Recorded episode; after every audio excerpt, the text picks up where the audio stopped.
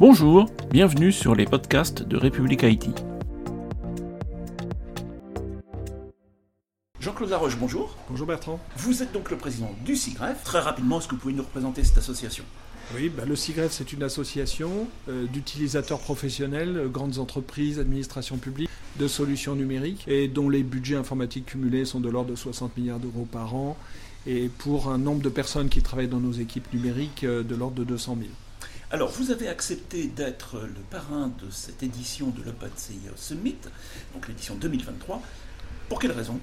Ah ben, c'est tout à fait naturel en fait d'être le parrain d'une édition comme celle-là, puisque les solutions open source font partie de la palette des solutions que nous utilisons dans nos systèmes d'information, au même titre que les solutions d'éditeurs, au même titre aussi que les développements internes, et donc euh, ça fait partie des piliers sur lesquels reposent nos systèmes d'information. Et enfin, qu'est-ce que vous attendez finalement de cette édition? Ce qu'on attend de cette édition, c'est de faire le point de l'avancée de l'open source.